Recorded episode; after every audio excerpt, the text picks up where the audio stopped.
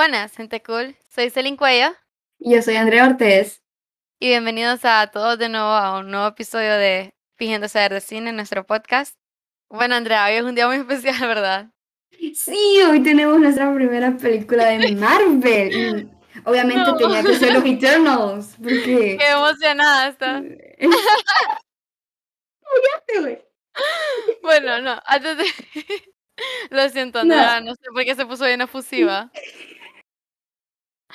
Pero bueno, eh, voy a empezar con la pregunta trivia del día de hoy. eh, es una trivia, bueno, relacionada con Marvel para estar en el, como en calorcito, ¿verdad? Yo me la eh, sabía usted, yo me la sabía la primera película, película la primera pregunta que me sé. Solo porque es de Marvel.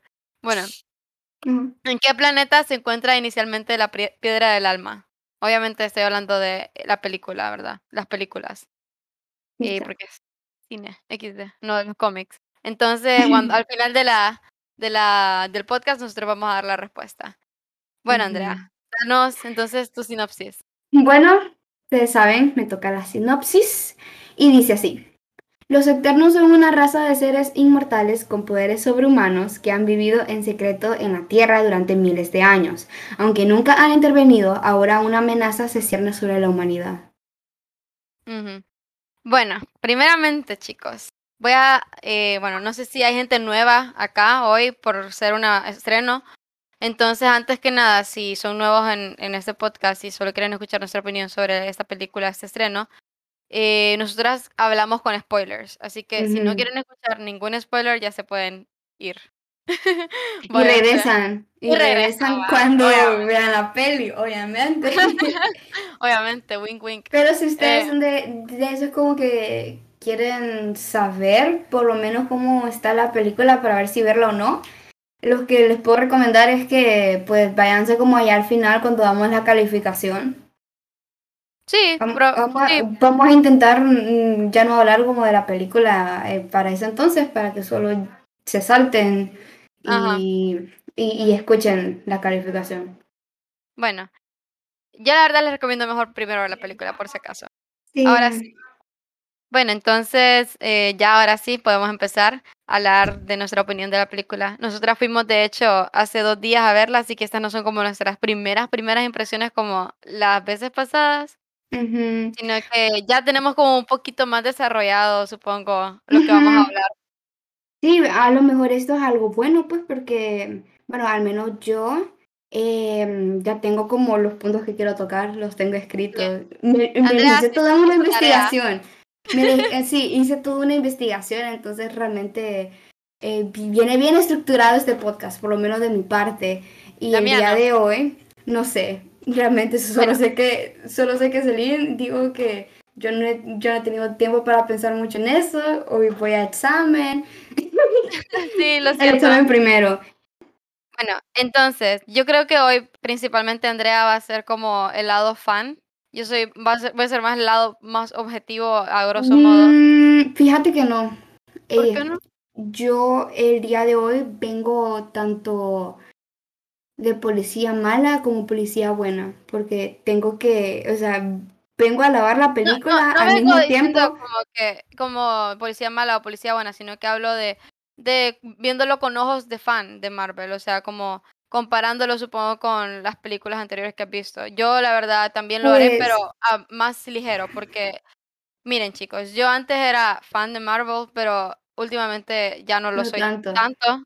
Andrea sí está como ya ahorita está en su punto. Yo sí, pero realmente yo no creo que lo que lo que traigo, por lo menos ahorita en mente, no toca como tanto el fanatismo, lo traigo más objetivo. Sí, hay unas que sí traigo eh, subjetivas, así, no por fanatismo, como los efectos especiales. Bueno, entonces eh, empezamos de hecho, entonces, en lugar de dar ejemplos. Entonces, vaya, vamos a empezar con lo ¿Con los efectos? Bueno, lo que vos querás empezar. Bueno, es que no sé dónde empezar. Bueno, empezamos con los efectos, porque ya toqué ese tema. Ok, estábamos hablando el domingo con Mario, aquí Cesarín también, y pues, hola Mario. Y pues em, me decía él que, bueno, me preguntó él si los efectos de la película eh, como que estaban bien, porque últimamente por la pandemia como que han, han disminuido, la calidad ha disminuido. Y realmente me puse a pensar en eso. Y la verdad es que está mitad y mitad, porque es Marvel, ustedes saben que como la belleza de Marvel, bueno, una de las bellezas de Marvel son sus efectos. Y esta película pues no fue la e, excepción. Le decía a Celine que me gusta, me encanta el diseño, e, el, diseño... no, el diseño de la magia que tiene, me encanta, es como bien elegante, no sé. Se mira eh muy bien detallada, de hecho, ¿verdad? Sí, y me encanta. No se mira como que es puro CGI, sino que se mira real. Vos a veces notas de luego al CGI, este está bien detallado, que parece que sí pasaría en la vida real. Sí, así como, mira, la, la espada de, de Cina me, me, gusta porque era como, eh, era como, ¿qué? Iluminada, luminiscente. Eh, aún así, pero los demás que hacían como algo con sus, con las manos, los, ojos. Y, ajá, y, se, se, notaba así como los, circulitos, porque, porque como su, su estilo, su, su, como su diseño de, de poderes, no, realmente no se me no se me viene la palabra, pero su diseño es como estos circulitos. Bien mosaico, mosaico, ¿verdad? Como un mosaico. Me encanta, siento que le da como un toque personal a esta película porque pues e, e, exactamente ese diseño no está en Marvel hasta ahorita. Podría compararlo con Doctor Strange un poquito, pero aún así tiene su toque personal, se le nota Exacto. como tiene diferencias. Exacto, y, y pues en esta no, entonces me encanta eso. Y pues obviamente como los backgrounds que tuvieron ahí, bueno, los fondos y bueno, está hablando ya de la fotografía. Ya, ya, ya, sí, aquí ya estoy metiéndome también un poco más de la, la, fotografía, eh, como la paleta de colores fue muy bonita, me encantó. Em, eh, leía por ahí que, que, la directora usó muchos atardeceres de sol y pues obviamente no, atardeceres de sol. La cosa es que lo usaba con Icaris más que todo. No sé por qué. Ajá, porque él es, él, de hecho, la historia de él, no sé si escuchaste en la película que la contaron, que bueno, de hecho es una leyenda en la vida real, que Icaris es como un ser mitológico que se supone que está relacionado con el sol, entonces por eso... Eh, oh. sí, eso lo dieron en la película, Andrea, qué barbaridad. Bueno, en sí, este, hablando así como de la fotografía, la paleta de colores, los efectos especiales estuvieron bien. Ahora, los efectos especiales, o sea, el 95% estuvieron bien. Si ustedes se quedan al final en las escenas post-créditos, hay dos. La primera es la famosa, ¿no? Donde sale Harry Styles. ¿Qué pasa? Que no, no sé qué les pasó al equipo de producción ahí, a los efectos especiales, pero eh, hay un duende, bueno, yo le digo duende por las ah, orejas, pero ese duende se miró re falso. Pero es que ya por la, porque como se supone son las escenas post créditos, supongo que no les pusieron Pero no importa, es, parte de la película, ¿me entiendes? Pero miren, me fallaron. Yo es que me quedé enfocada viendo Harry Styles. Yo no soy fan de Harry Styles. Yo creo que Harry Styles para mí es lo mismo que Timothy Chalamet, Chalamet, no sé, se me olvida cómo se dice. Pero ahí sí mira bien guapo. Fíjate que yo también lo vi guapo, o sea, hablando así. No sé, es que, es que es como una opinión ya personal, pero se mira más guapo con el pelo corto. Bueno, yo no sé, yo no soy fan de Harry Styles, no sé si no, que tenía pelo largo antes o lo que sea. Bueno, ahora sí, perdón por desviarnos. Eh, entonces, Andrea está tocando ahorita los puntos positivos, supongo que, de la película. A mi parecer, esos son los positivos que yo hubiese dicho. Pero yo quiero hablar ahorita de lo que a mí más me destacó, supongo. No estoy hablando de una manera como una buena manera o mala manera, solo lo que más destacó para mí. Eh, miren ustedes, como les decía, esta película primeramente, si ustedes van con enfoque de que es una película de Marvel, la verdad es muy despegada al formato que ella tiene. Y de hecho, esta es una razón por la que yo dejé de ser tan fan de Marvel, es porque estaban siguiendo un mismo formato y no traían casi nada nuevo. Y yo me estaba cansando de eso, pues. Yo no me sentía hypeada por casi nada de las cosas nuevas que traían. Y de hecho, mis amigos que son fan de Marvel saben eso también. Eh, entonces, fue refrescante, de hecho, ver como que están tratando de tomar nuevas direcciones, nuevas como supongo más libertad creativa, porque se supone que le dieron todo el control a esta directora, se me olvidó, Chloe Shao, creo que se llama. sí, ella. Ganadora del Oscar, por cierto, de este año, creo. Y bueno, entonces se nota que, que, es una película muy diferente. Y yo no, le, yo no pensaría que por ser diferente sería algo malo, pero... De hecho, sabes que eh, yo que, como les dije, yo me puse a investigar, eh, hay personas que dicen que justo por eso fue la razón que no le gustó, porque eh, se metieron al cine a, ver una película de Marvel y que le faltó como esencia a Marvel. Sí, pero yo no quiero hablar de eso, porque yo, como les dije, yo no, no soy fan ya del formato Marvel, ya me cansé. Entonces, por eso les estoy diciendo que es algo bueno que se hayan aventurado a tratar cosas nuevas. Sin embargo, eh, por algo tienen el formato, porque siempre le funciona. Esta vez, eh, aventurarse fue como, no le salió tan bien, digamos. Para mí, en una película, lo más importante, bueno, para mí, ¿verdad? Para mí, ustedes pueden cambiar de opinión, pero para mí lo más importante son los personajes. Y yo pienso que los personajes son como el alma de la película, lo que hace que transcurra, no solo la trama, pero los personajes también son muy importantes. Entonces, esto es lo que más me disgustó porque los personajes sentía que la mayoría, o al menos los protagónicos, eran muy vacíos, como que no, no te encariñabas con ellos, sus historias no eran como... Yo no sentía química entre ellos, como Icaris y Cersei. Cersei es un pan sin sal, así se los digo, es bien aburrida. Y Icaris también es muy aburrido. La verdad me gustaron más los personajes que estaban de fondo como, eh, no me acuerdo, Druid, creo que se llamaba uno. Druid, mi favorito, mi favorito. es, si no estoy mal, es Gilgamesh, que es el, el gordito. Ajá. Gilgamesh también tenía un poco más de personalidad comparado a los protagónicos. deja confirmar que eh, eh, eh, así se llama. Qué pena. Sí, se llamaba así. Sí, se llamaba así. Tina también es, de mis favoritos. Tina. Tina, Makarov. La verdad la sorda muda todos los que estaban no protagónicos, los que estaban de fondo, eran más interesantes que los protagónicos. Menos Sprite, ella, me cae mal. Sí, Sprite no tanto. Entonces, por eso les digo que, la verdad, ellos como personajes sí tenían un poco más de vida, pero cuando se unían, como que no tenían química como grupo en general. Y entonces eso falló para mí. Eh, la verdad, también me fijé que obviamente esta película, si ustedes la miran así, eh, solo miran los pósters, se fijan que tiene un montón de diversidad y la gente ha de decir que ha de ser diversidad forzada porque está de moda, ¿verdad? Pero la verdad es que aquí al menos sí se siente justificada y no se siente forzada para mí. Sí. Mira, yo realmente quería tocar el tema de los personajes de último porque yo traigo varios puntos de esos personajes. Pero ya que Celine la tocó, nos vamos a aventurar el tema. Primeramente, eh, yo concuerdo con Celine en, en, que los protagonistas no, no son como tan, o uno no se encariñan con ellos, porque es cierto, es como la típica historia, ay, se separaron, ahora vuelven como ex, exes y ahora pues regresan y así, por decirlo así.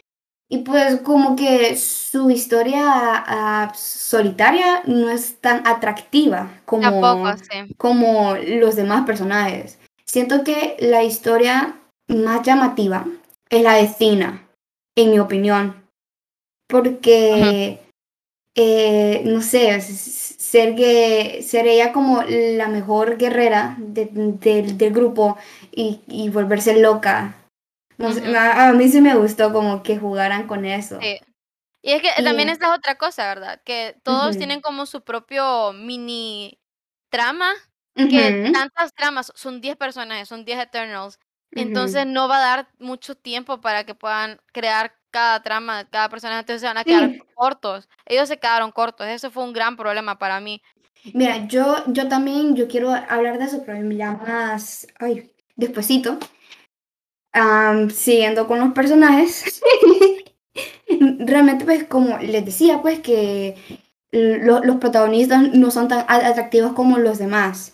Y lo confirmo porque estaba hablando con mis amigos y, y, estamos hablando como de, los favoritos. Una me dijo que realmente no, no, no tuvo favoritos y otro dijo pues que era Gilgamesh. Y a qué me refiero pues que ninguno dice la protagonista, bueno, los protagonistas. Entonces pues en eso como que fallaron porque lo estamos viendo desde el punto de vista de los protagonistas, tendríamos que sentirnos más identificados con ellos o más atraídos hacia ellos. Mira, es que es algo extraño porque esta película toca temas como la humanidad y ellos casi no tienen mucho y obviamente no van a tener, se supone que son seres místicos, pero se supone que por algo también ellos están viviendo en la tierra porque se, eh, se supone que aman a la gente, pero no se siente como que ellos son gente. Entonces no te puedes relacionar con ellos y no, no puedes encariñarte. Sí, y ahora pues hablando de lo segundo que dijo Celine sobre la inclusión de personajes. La verdad, esta película fue muy variada. Tenemos diferentes personas, ya, ya sabemos de, diferentes países, culturas. Esas, gracias. Tenemos diferentes culturas, tenemos la mexicana, tenemos la asiática. Bueno, el punto es que sí, hay varias culturas y, y siento que... Sí tiene sentido. tiene sentido pues porque los crearon. Bueno, no, me voy a meter mucho en rollo porque la verdad es que no va a quedar muy largo este podcast. Pero la cosa es que sí tiene sentido y yo, hoy estaba mirando en TikTok que decía como, ay, o sea, fue como una buena inclusión forzada y no es cierto porque se siente natural que sean así. Hasta trajeron, trajeron de diferentes edades incluso. Ajá. Y es una cosa que yo al menos se lo doy a la película, que si quisieron traer diversidad lo hicieron bien, la verdad. Eh, Sabes que hablando, pues, hablando de eso, a mí me sorprendió que el personaje esta de la mexicana, que no digo su nombre porque no me lo sé, Salma, Salma, o sea, pero la actriz. Salma Hayek. Ajá. Yo realmente cuando supe que iba a estar ahí, yo dije, ok, es, uno de los superhéroes porque pues ya, ya se sabía. Pero yo nunca me imaginé que iba a ser la líder. Y, cuando lo voy mirando en la película, eh, no sé, me sorprendió y me gustó pues porque no pensé que le iban a dar un personaje, mm, podríamos decir, tan serio o tan importante.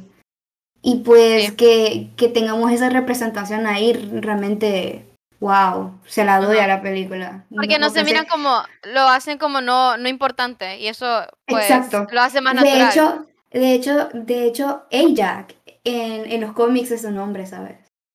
Ah, sí, hay un montón, de hecho, eh, para los fans de los cómics, un montón de los personajes que cambiaron fueron demasiado cambiados. Algunos eran mujeres, bueno, creo no sé si habían mujeres, pero sí mire que hombres cambiaron a mujeres. Sí, eso sí.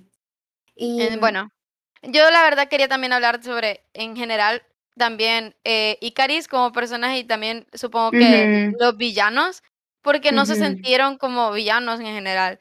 Icaris se suponía que tenía motivos eh, no coincidentes con los demás y la verdad es que nunca, nunca encontré como que él estuviera convencido de ello. Entonces nunca sentí que de verdad fuera una amenaza, una amenaza, sí. Igual que los desviantes, sí, desviantes, sí. Nunca lo sentimos como amenaza en la película y esto también es un gran fallo. O sea, eh, como que entiendo por qué lo eligieron a él. Eh, fue como una estrategia, fue como un as bajo la manga porque realmente nadie... Supongo que como para hacer un plot twist. Sí, nadie se hubiera imaginado que hubiera sido él. La cosa es que, no sé, como que no lo desarrollaron bien tampoco. No lo hicieron bien. eh, a, mí me dolió que matara a ella. Yo le dije a Celine, este otro no, problema. No, Este otro problema que, bueno, no sé, Andrea dijo que le dolió, pero a mí no, porque apenas conocíamos a ella, entonces no, esta, esta película te pone la muerte de un personaje que apenas conoce y quiere tratar de que te, que te duela. Y a mí, al menos, en mi parecer, no me dolió, porque apenas conocíamos a, a Salma Hayek, solo habíamos visto como una escena de ella y ya. A eso voy también. Mira, es que en realidad a mí no me dolió. Lo que me dolió es que yo iba como por el actor. Yo recuerdo que esta película me interesó por Angelina Jolie y por él. Y entonces como que descubrir que pues él era el malo, no sé, me dolió.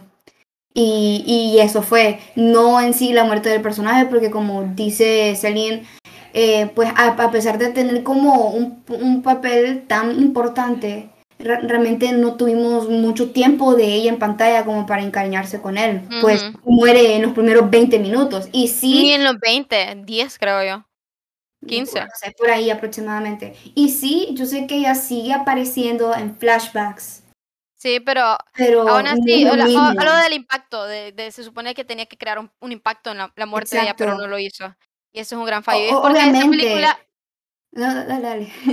esta película, bueno, ya entrando supongo en lo más técnico, es que esta película utiliza muchas veces los flashbacks como modelo narrativo eh, y creo que no los hacen bien tampoco porque algunos de ellos hasta podrían decir que son redundantes y que podrían haber sido también cortados de la película. Eh, fíjate que yo, de hecho, eh, eh, pues, yo les digo que yo traigo toda una, una, lista, yo también quería tocar eso.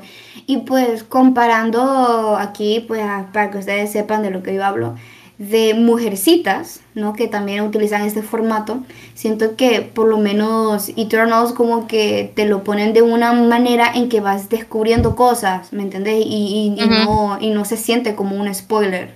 Entonces sí, siento que en ese, e, en ese aspecto sí lograron cumplir con este formato. Porque no, no, se siente como cargado podríamos decir, o mal utilizado en ese aspecto. Yo creo que sí está mal utilizado. Pero en ese, bueno, en, mi opinión no. En mi opinión no, o sea, de que miraba mm, los flashbacks y... Ah, que no entendía. como que no me perdía, o sea, yo sabía y, y como que después, explicando ah. todo eso, eh, había como una razón para, había, perdón, para haberlo puesto en ese momento. Entonces, en, en ese aspecto yo siento que sí lo cumplieron. Pero yo sí, siento que algunos flashbacks la verdad no aportaban casi nada. Hay una escena de... Eso sí. Hay una escena adulta. Ustedes saben cuando digo La primera, la primera escena Siento que también fue...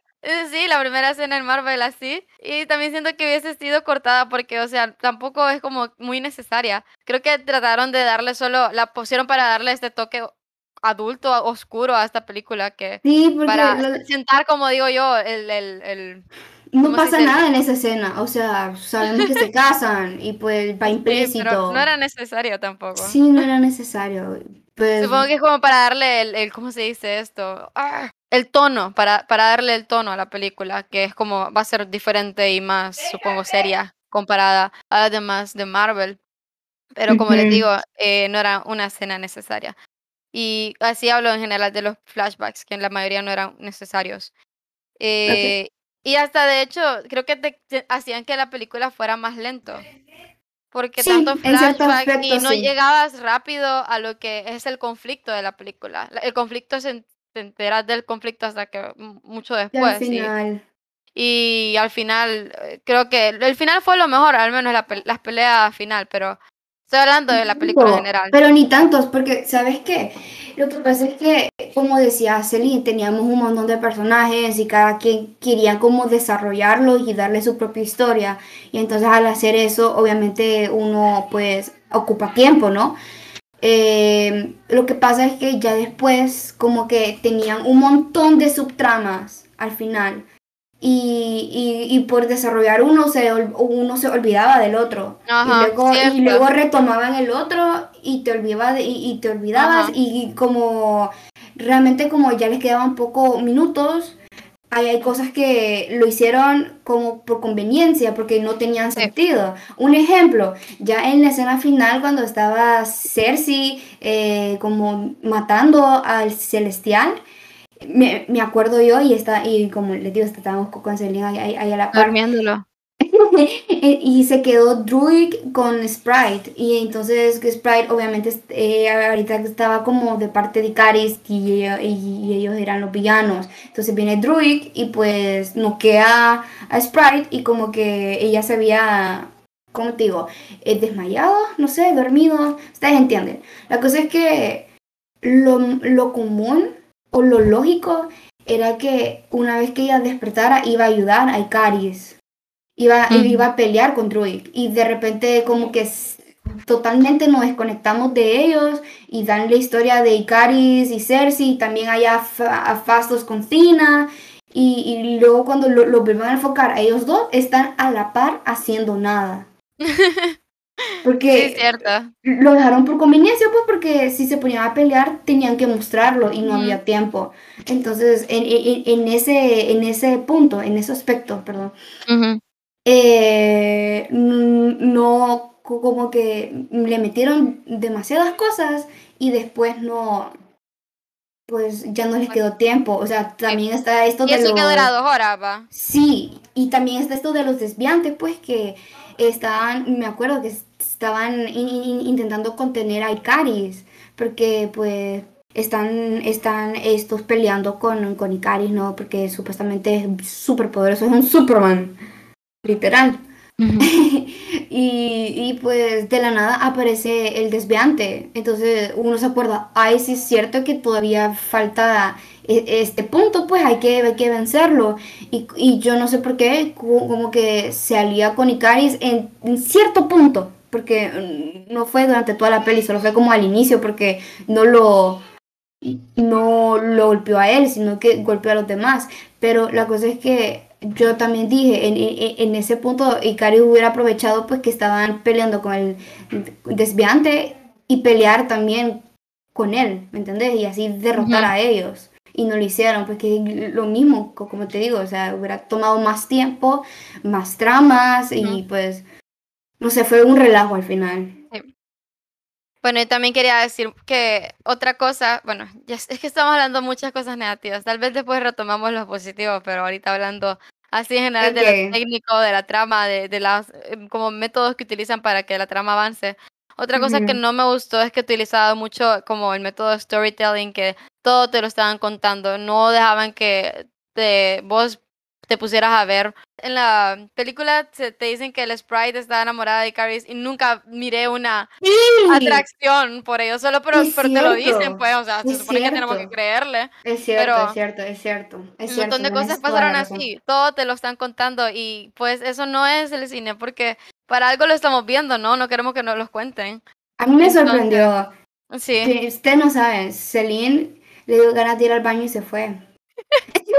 entonces, entonces eh, se fue en la parte justo donde estaba Kingo y se puso a, hablar con Sprite y dijo, yo, yo siempre los vi a ustedes como Peter Pan y Cari siendo Peter Pan, eh, Cersei siendo Tinkerbell, perdón, siendo Wendy y tú Tinkerbell. Y ya va explicando yo como, ¿qué? Yo no sabía que estaba enamorado porque realmente no, no sé pues no se nota. Sí, eso fue un fallo, porque no, no solo con eso pasa, sino que, bueno, también en general cuando te están contando de qué son los Eternals, no te, te los tienen que contar, no tenés que, no puedes vos también ponerte a pensar de que por qué está pasando tal cosa, no, todo te lo cuentan y eso a mí me cansa, eso hace que la historia también vaya más lento y no hay tanta acción por eso, podríamos decir, no te tiene en eh, dinamismo, sí.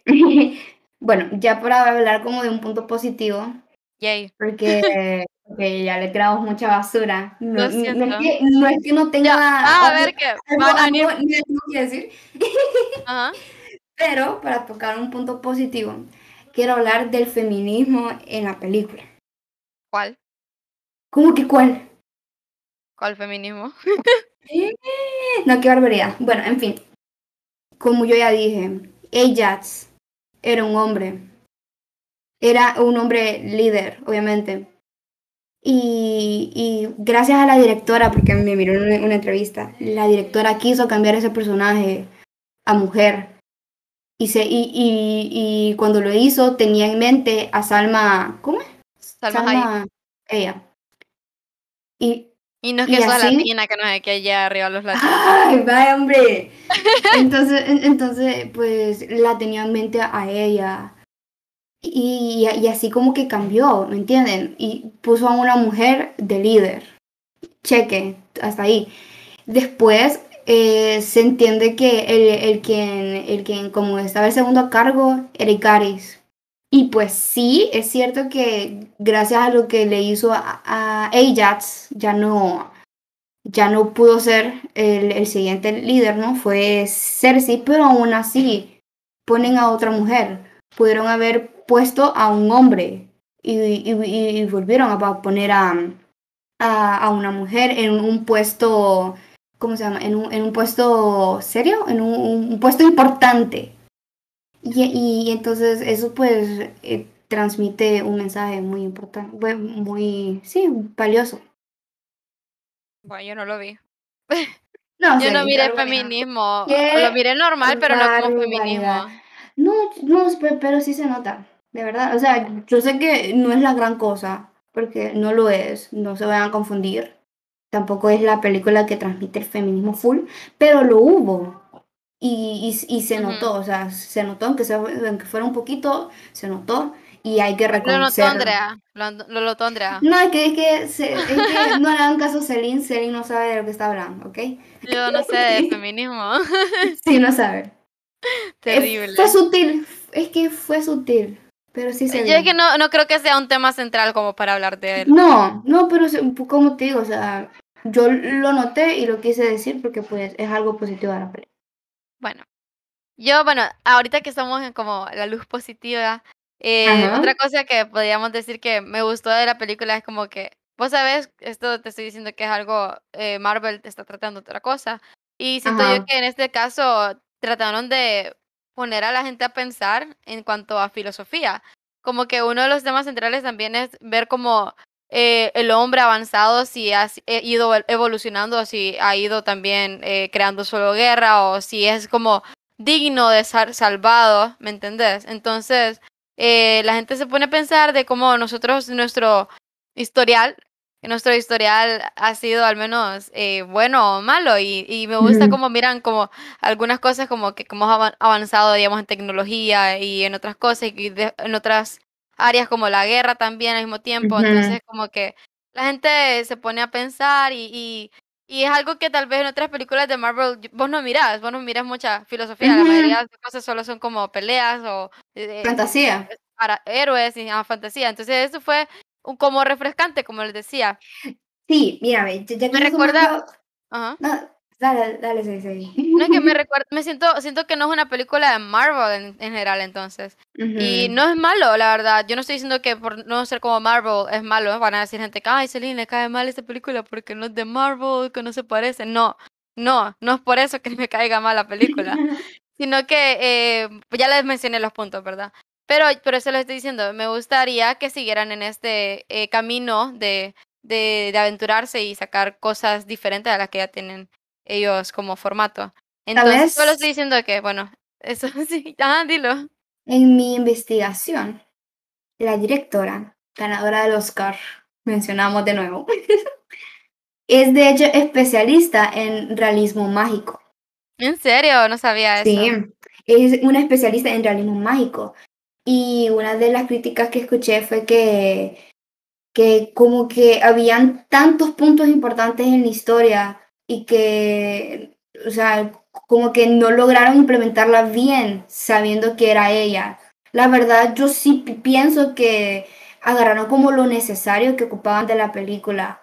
Y, y, y me gustó, pues, o sea, la verdad no lo miro mal, así como decía la crítica. Bueno, eh, yo también, bueno, otra cosa que, digamos, formato Marvel, como estábamos hablando, es que en Marvel generalmente ponen chistes y a veces a mí no me gusta porque son muy, muy forzados a veces o, o muy como en momentos no tan ideales para poner chistes. Y creo que en esta película supieron manejar los chistes. Fueron, creo que los que utilizaron no fueron malos, fueron graciosos y tampoco los ponían en contextos que no, no fueran ideales, ¿me entendés? Entonces yo creo que también esa es otra cosa que le, al menos le doy como un puntito de que supieron manejar, no como en otras películas de Marvel. Ok, ustedes. Ya regresando al camino oscuro. Ok. Mi problema con esta película es que personalmente siento que hubo mucha matación innecesaria. ¿Cómo? Sí. Matación. no, o sea, es como mi expresión, o sea, que hubo muchas muertes, pues, innecesarias. Ok. sí, es que, o sea, al inicio, como yo, yo ya dije, se muere a Ajax. Y, y, como que uno dice, pucha, o sea, y al inicio, eh, y se supone que era como la líder, se pudo haber como prevenido. Y, y, y, estuve como la mitad de la película con ese pesar que se murió y tan de pronto. Porque dije, a lo mejor sí era necesario, pero siento que pudieron haberlo aguantado. Ya después van explicando como la razón de su muerte y digo, ok, se los perdono si tiene sentido. Y pues la dejo pasar. Pero ¿qué pasa? Hay otra muerte. La de Icaris. Fíjate que, me gustó esa muerte. es que mire, este, le voy a decir, que fue necesaria. Le voy a decir por qué me gustó esa muerte. Icaris como personaje es súper aburrido y qué bueno que ya no está en el mundo de Marvel. Porque es bien aburrido. Entonces, qué bueno que se murió. qué bueno que ya no está. A mí, a, mí, me, a, a mí sí me da pesar pero no por el personaje, sino por el actor. Por eso. Y, y siento que fue, fue como innecesario. Solo porque era guapo. Vaya, hombre. bueno, la cosa es que siento que fue como innecesaria porque como que hasta el día de hoy no, bueno, no es que ha pasado mucho tiempo, pero no, no le encuentro como la explicación de por qué lo hizo. O sea, yo sé que lo vencieron, pero tampoco era una razón así como tan grande como para suicidarse. Ah, sí, se suicidó, por cierto, para que miren que ahora es más sombrío, supongo. Hola, personas, eh, gente cool. Soy Celine, editora, aquí en este momento. Solo quería mencionar rápidamente eh, un punto que se olvidó añadir acerca de la muerte de Icaris que me gustó un montón. Y es que como ustedes bueno, varios de ustedes sabrán, eh, Icarus es un personaje de la mitología griega que se murió porque al volar cerca del sol se le quemaron las alas y terminó ahogándose al caer. Eh, entonces me gustó porque en la película lo hacen de una manera un poco similar, siempre con el concepto del sol. Así que le da como un toque poético, podríamos decir, a la muerte de ese personaje lo cual siento que fue un buen final a su arco, un poco creativo, así que me gustó mucho eso, no solo porque el, personaje no me gustaba, como lo dije antes. Eh, también, rápido, ahorita que estoy aquí, quería preguntarles si, bueno, si escuchan como un comercial después de esto. Solo es que estamos tratando de ver si qué tal es eso. Así que ahí me avisan por fin. Eh, bye. Solo quiero decir qué malos fans de Marvel. Porque José David y Laura no sabían que Ikari se había muerto. Yo les tuve que ir a iluminar el camino y José no me cree. Laura medio me creyó, pero José no. Así que qué barbaridad. Bueno, no sé si tenés otro punto que tocar. Yo la verdad es que no me estoy acordando Sí, sí. Tengo uno o dos puntos más. Ok. El novio de Cersei. No sé cómo se llama, pero el novio de Cersei. ¿Qué, qué, conflicto tengo con él? Dane. ¿Qué, Dane, ok, Dane. ¿Qué conflicto tengo con él?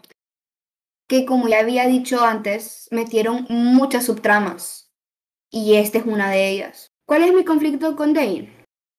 Lo que pasa es que eh, le decía a Celine en el cine que pues su reacción al enterarse que su novia es un eterno, o sea, fue como muy, muy, muy tranquilo al respecto. Y yo sé que a lo mejor esta gente como que ya está acostumbrada por todo lo que ha pasado, ¿no? Alienígenas, Thanos, las seis gemas, etcétera.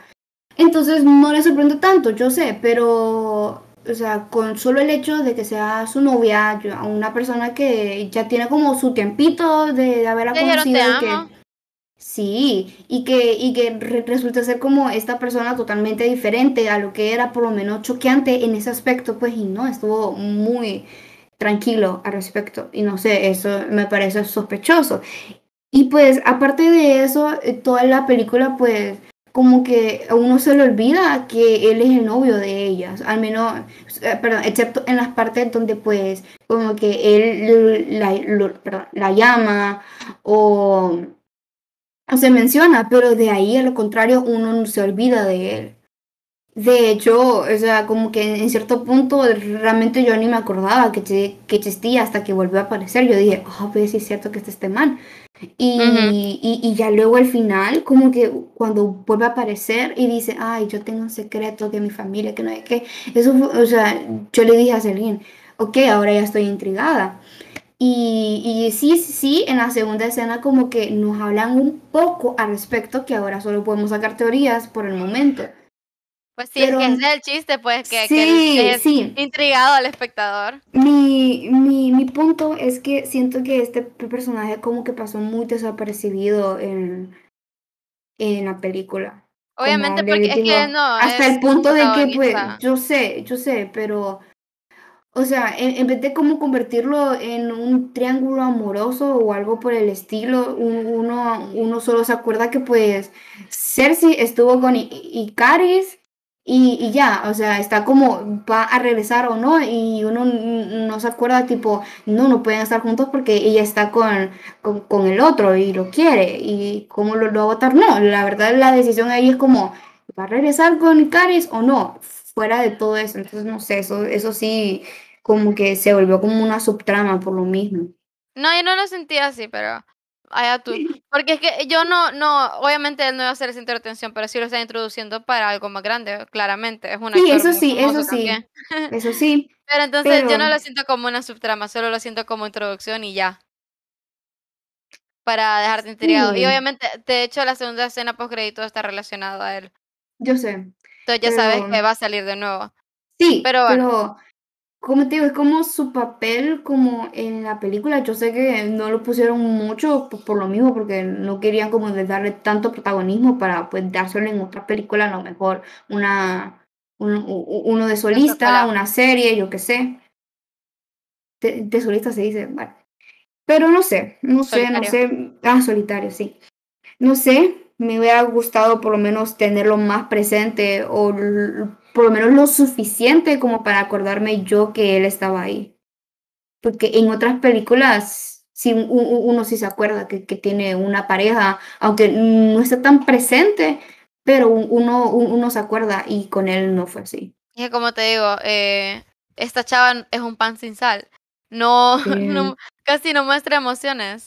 Pero bueno, lo siento. No, no quiero ser una mala persona. Diciendo que, que la actriz es mala. No sé si es la actriz o fue la dirección, pero en general mm. no me gustó es Cersei como protagónico. Yo la verdad creo que ya abarqué todo lo que quería hablar. Bueno, yo tengo otra historia que hablar. ok, ahora yo, yo, creo que este es como algo de lo más importante en la película. Es la historia de los eternos. O sea, ¿por qué no interfirieron con las seis gemas del infinito? ¿Por qué no interfirieron con Thanos y todo eso? Porque su ayuda hubiera sido muy necesaria. Y pues está esto famoso en internet que dice como, ahora eh, Marvel se ha hecho popular por introducir personajes superpoderosos y dar como una excusa ridícula sobre por qué no apareció en Endgame. Bueno, o porque no habían ayudado antes, así. Y pues, realmente, en mi opinión propia, bueno, sí. Em, yo siento que al inicio como que uno dice, ay, es que no, no intervenimos porque no, no tenemos permitido eh, intervenir en los conflictos humanos. Entonces como que eso salió en el trailer, me acuerdo yo, y todos empezaron a decir eso. Y a simple vista uno dice como, no, qué, qué tontera, eso es mentira, así como Capitana Marvel hay como otra, otros planetas, o sea, no son los únicos pero ya después como que va avanzando la película, ven como realmente ellos, ellos como que han tenido que, que sufrir por no haber intervenido en cosas. Y eso pues se vuelve como más, ¿cómo te digo? Más entendible y, y creo que en cierto punto hasta llega a ser creíble. Ah, bueno, a mí, a mí, mira, a mí sí me pareció un poco ridícula la excusa también, no lo voy a negar. Y pues sí, es otra cosa que, como les digo, el guion no es muy fuerte que digamos en esta película, así que... Sí, es eh que la cosa es que no es que no sea una excusa ridícula, sino que, no sé, como que llegas como a no, entender. no se siente genuina para mí. ¿Cómo? No se siente genuina. Sí, sí, sí, la verdad es que sí.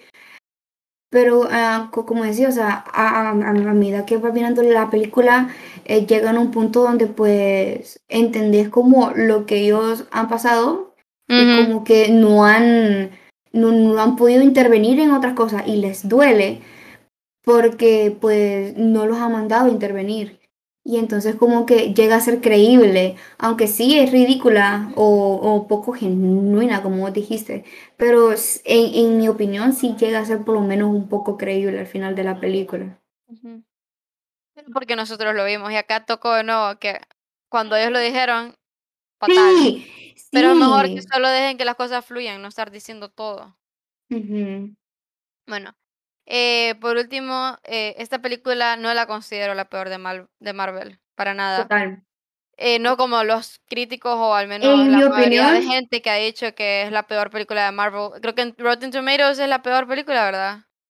Tiene 48% y 81% de audiencia. En mi opinión no lo es. Hay peores películas. Está, puedo mencionar algunas. Yo sé que tal vez mucha gente le va a doler.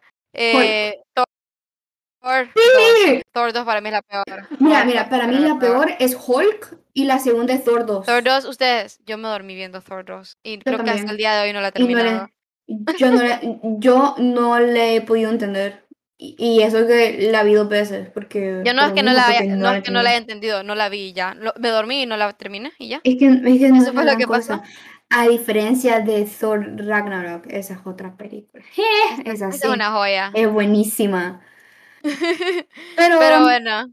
En, creo que conclusión, en sí o sí, en conclusión, esta película no es la peor de Marvel, tampoco es la mejor de Marvel, pero, o sea, eh, está buena como para verla una o dos veces. Bueno, yo no. Yo la volvería a ver así como por curiosidad, ¿me, me entendés? Como para, para volverla a ver sabiendo ah, todo como la historia y, y, a ver como si le encuentro como... Una cosa rescatable o algo más. Ajá, como para ver como, oh, o sea, desde un inicio nos habían dado esto y no me había fijado. Yo, entonces, como te digo, yo la volvería a ver como por eso. Y, repito, o sea, está buena como para verla una o dos veces. Es bonito verla porque los efectos especiales, como les dijimos, son bonitos. Sí, yo y la fotografía me es bonita. Me encanta, me encanta ese diseño de, de, magia, me encanta. Sí, es bonita. Es bonita eh, eh, eh, visualmente. sí. bueno, Babilonia. Babilonia le hicieron súper bien. Sí, es cierto, es cierto, fue muy bonita. Muy buena. Sí, la verdad que la cinematografía sí estuvo muy bien. Solo fue el duende. Pero eso fue escena post crédito. Eh, bueno, entonces, antes de darme calificación, quiero decir que yo la verdad traté de que esa película me gustara. No quería como darle una mala calificación porque solo porque los demás le dieron una mala calificación. Pero como les dije, ya han transcurrido dos días y cada vez, cada día, al menos si me ponía a pensar o recordar, como que miraba más cosas malas que buenas. Eh, entonces yo le voy a dar un un 5 de 10. De verdad. Sí. Qué barbaridad. Lo siento. Pero es que ya les dije yo mis puntos y es mi opinión, va. no vengan acá a decirme, pucha, se mala. No, no, no, o sea, va a ver que si alguien funan es a mí. ¿Por qué? Porque, o sea, no, no le puedo dar el 10, no crean, no se crean. Pero tampoco le pienso dar una tan mala calificación. Es mi segunda más baja, creo. Porque, porque eh, es que, como dije en el último podcast, yo estaba hablando de crítica y de fanatismo. Y entonces, tomando eso en cuenta, yo le pienso dar un 7. Bueno.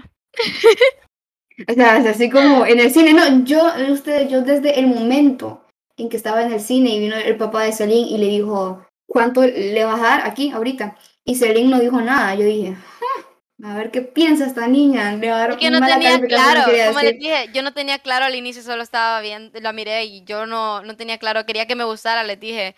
Pero ya al final, hoy me di cuenta que en realidad sí tenía más cosas negativas. Pero bueno, eh, ya, sí, creo que ya cerramos todo. La próxima semana tenemos Changchi, así que los, eh, las, los Marvelitas supongo que están teniendo una buena semana. Sí. un buen tiempo porque estamos viendo ahorita todo lo de Marvel. bueno, eh, entonces voy a repetir ya la, la, pregunta del día de hoy. ¿En qué planeta se encuentra inicialmente la piedra del alma?